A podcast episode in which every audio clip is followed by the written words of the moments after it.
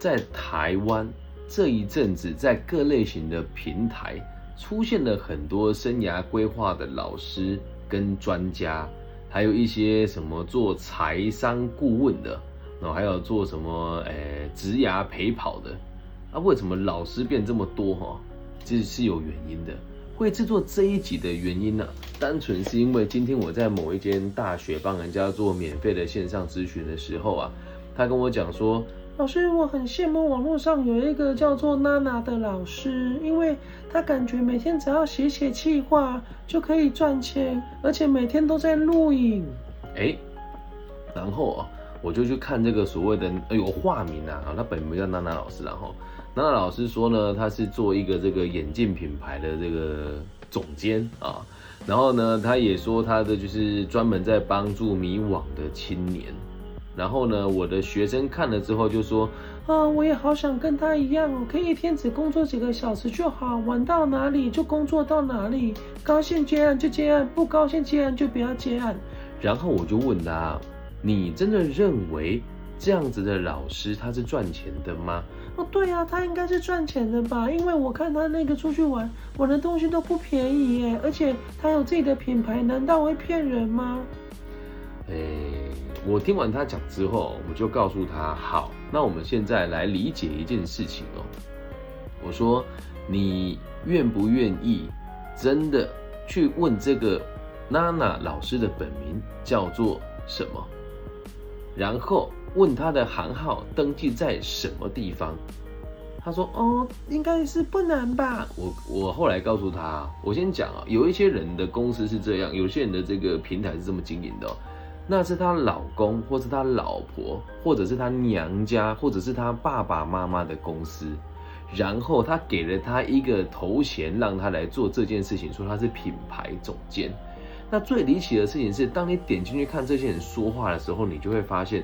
诶，怎么说？我们也是算做过生意的，也算也在我们台中商创阶梯当副执行长啊。就是我的专业能力是各个产业的人都有肯定到的哈，包含我们的这个五期的这个五期行旅哦，还有我们这个胖家股份有限公司哦，还有我们亲爱的好朋友于先生低基金啊。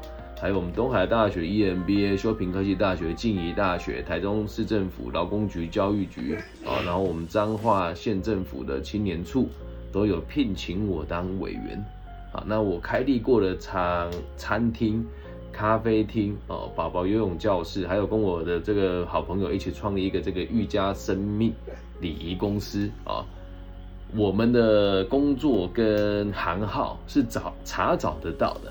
那如果你到福伦社任何一个社区问说，我想要认识或者想要征信福伦东音社的李庚希啊，我想要问他是不是这一次东音福清社的辅导主委，都是问得到的。那像我们这种老师，为什么大部分的人也不会出来外面做自媒体？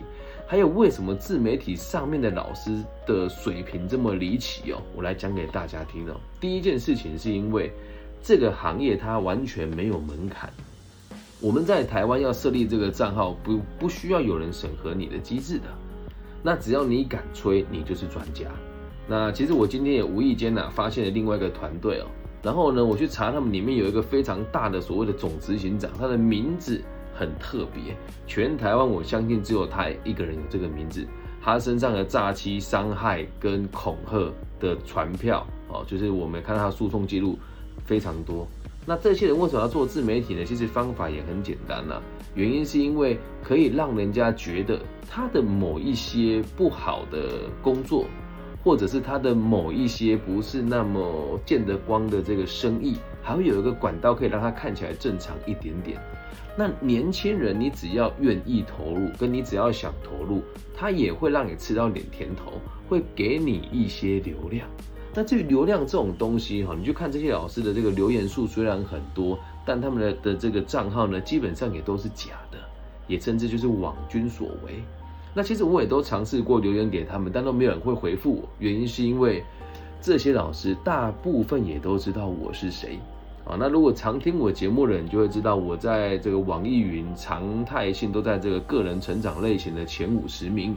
啊，然后在呃在知识类型前五十名，在个人成长常态性都在前三，在台湾做这个生涯规划的这个播客节目，也算是所谓的常青树，而且粉丝也是有增无减啊。那我的流量为什么比不上他们呢？会有人说李老师你的东西不贴近市场，但我只能很老实的告诉你，我没有花钱买流量。你要是不信的话，你在各个搜寻平台上面打这个流量购买，你都找得到这些答案的。所以在这个前提之下，这个平台当老师没有门槛，只要你敢吹，你就是专家。那每个人立场都不一样，于是他们会鼓吹更多人来当老师。你说啊，当老师不赚钱有关系吗？来，继续听我讲哦。先不管他赚不赚钱哦，这些老师讲的话都是似是而非的，而且都无从查证起，并且没有多少人敢用本名来讲课。那原因是他们也不需要自己写文案。会有人专门帮他写。你仔细观察我们台湾的这个生涯规划或是心理智商相关的节目，大家讨论的东西都很固定，而这个圈圈里面大家都会互相吹捧哦，比如说什么大差雪啦，哦什么什么人差小周末啦，哎这些人我没有说他们不好，但他们会一群人大家互相推荐哦，还有这个。我们很常说的这个老前辈啊，福哥啦、宪哥啦，哦，还有什么马纳熊啦、海苔熊啊，我先讲哦，我没有批评哦，我只有说他们会交叉行销啊。那文案的内容呢，也都很接近，而且最有趣的事情是，如果你仔细把他们提出来的讲稿拿去问 Chat GPT，你会发现很多内容都是 GPT 写的，虽然会讲很多似是而非的话，但一点重点都没有。那接下来哦，在这里面大家都会吹牛啊，而且啊，没有几个人的历练是真的，反正也没有人会去查，大家都吹的跟真的一样。那只有我会那么无聊啊，去把公司的那个名称把它找出来，找到他的负责人，然后用他的名字去上网搜寻，去征信他的资料，才发现哦，原来是这么一回事。其实，在以前台湾就有很多恶意的传直销组织，专门在做这种知识类型课程的贩售。而里面很多老师化名，是因为他们以前在其他组织就做过类似的事情了，只是在以前的那个年代没有网络啊，可能还是卖录影带跟录音带的哟，有趣吧？或者是现场授课的，所以啊，大家的历练都不是真的，也没有人会去查，甚至有很多人是以前就在做传直销，我也没有说传直销不好，但它是属于比较恶性的，就是会让你这里买课程啊。十万、二十万、三十万，刷完卡之后是你的父母来付钱，就算没有用也没关系。台湾的人骗过一轮之后，换个名字又出来外面做第二次的收割。那现在台湾很多年轻老师对这个行业并不是那么的了解，那他们跨进来之后也未必会挣到钱，但他只要跟着这一些所谓的大 IP 走，他也会得到一点点的流量。那这些年轻人要的并不是钱，他只是希望有人关注他而已。毕竟在台湾。贫富差距大，那有钱人家的孩子不上班，砸点钱做个这个 IP 也是不困难的。然后为什么同这些老师会越来越多？还有一个原因是台湾的传统生涯规划老师跟心理智商师实在是课程让人家非常安眠。那确实他们讲的话很无聊，也真的实质性的帮助不大。就像在台湾最近我们有个活动。就是会补助我们所谓的青少年免费去做三次的这个心理智商。那像我们这种从小就不需要心理智商的人，我会认定我不需要有这个需求。那如果他在小时候很脆弱，就被人家告诉说你要做心理智商，你以后才会有这个好的发展。那这群人呢，就会开始花钱买这些服务。那你说老师这跟其他传统老师令人安眠有什么有什么原因吗？就是因为大家讲的话有学问的，大家就不想听；那么没有学问的，大家抢着听，所以越学就越没有学问。于是网络上出现很多奇怪的专有名词。那你说啊，这个到底有什么帮助呢？呃，先不用急哦，先听我讲完哦。那还有一个原则跟一个现象是这样哦，在台湾呢，现在未来的发展很令人绝望。你除了台积电或者是几件比较大的上市贵公司以外，大部分的人的公司现在是不赚钱的，而且老板跟员工的关系也不是这么的好。那未来令人绝望的状况之下，大家不想自己做决定啊，所以到最后你就发现了劳资关系也变得很奇怪，就连老板也都会上网去买这些所谓的平台老师的课程。不要怀疑啊，你说我来开这种课没什么问题啊，EMBA，然后有在东。东海大学 EMBA 毕业，然后商学院毕业，在 KPMG 历练过，那现在在劳工大学开初等会计学的课程，也算是产官学界大家都认证的专家，所以我开这个课没有问题啊。我周遭会去上这些课的人都是中小企业主，那中小企业主这就不是我们在说他不对，说他不好。中小企业主现在的盈利状况也都很差，一年有个一百二三十万就算还不错了，而他们的状况也不是那么的稳定，所以这时候他们会员工管不住，就上网买这些老师的课程。那老师给他一些没什么用的建议之后，他去对付他的员工一点作用都没有。为什么啊？那员工会做一样的事情哦。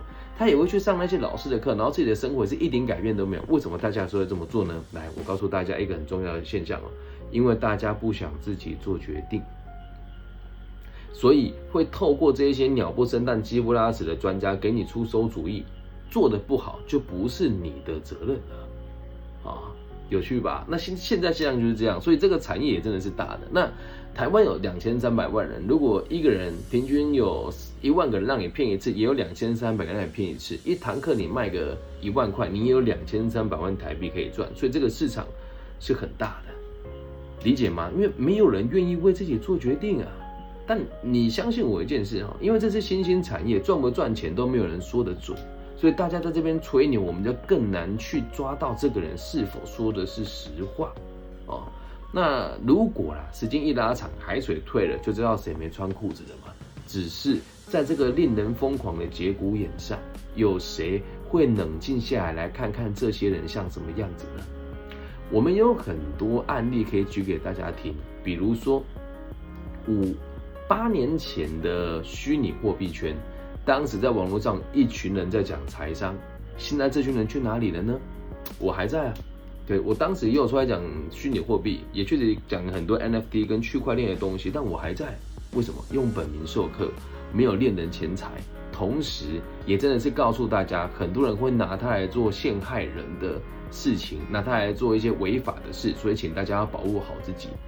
那几年前流行的斜杠，哎，那时候有很多这个传直销哦，说我们一边卖东西一边工作可以赚很多钱，这些老师也不见了一批。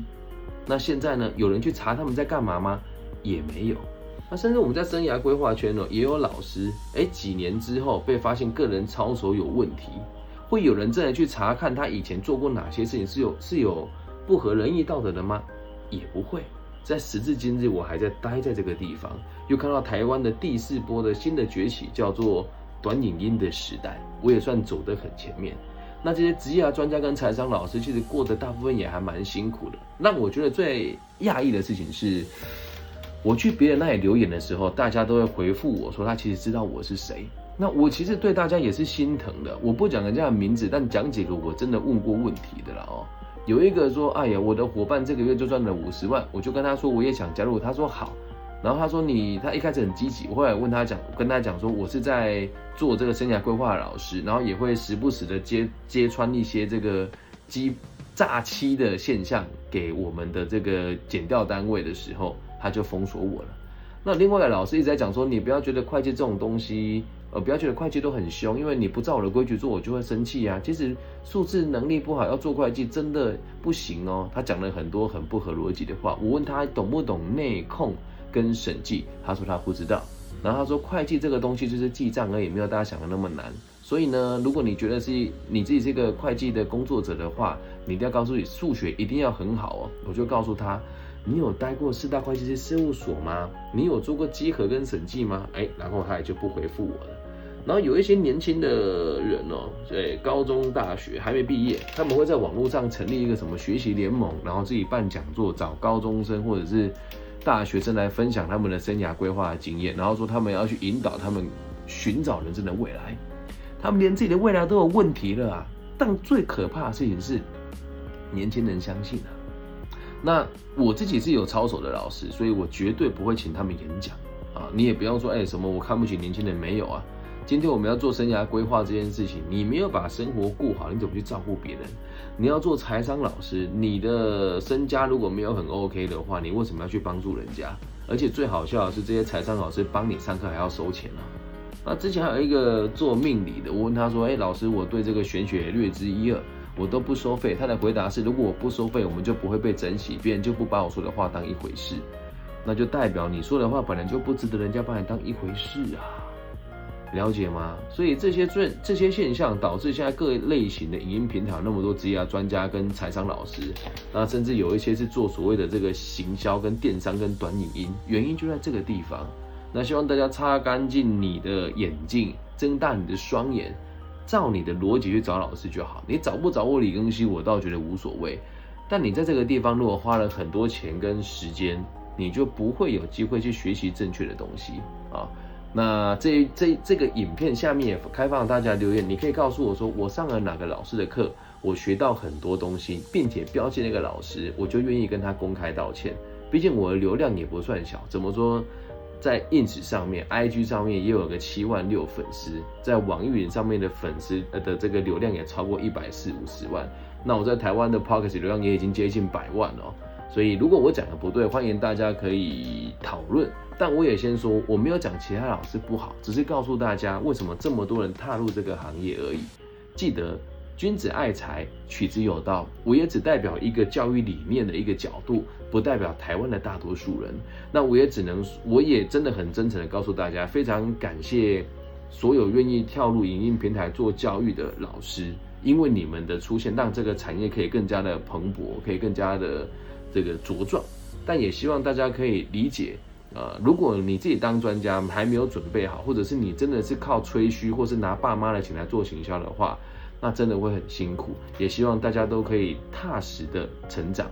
那如果我们有兴趣，就是一起合作，或者是想要透过我到各个单位去授课，甚至是你需要我赞助你，也都没有问题。因为其实我在私底下也赞助了很多自媒体的工作者，只是我们的流量都没有很高。我会把钱花在让大家学习，让大家的生活升华。但至于赚不赚钱，或者是流量高不高，我真的一点都不介意。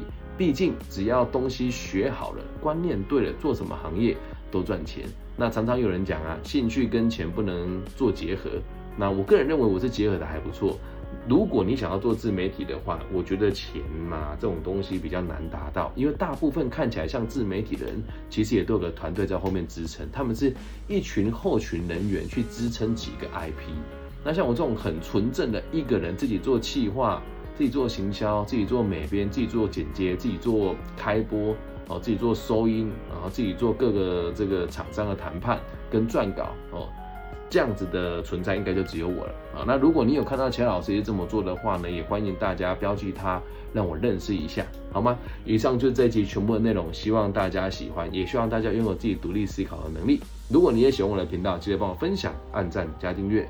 希望我们节目的存在可以让这个世界有更多安定的可能性哦。大家晚安。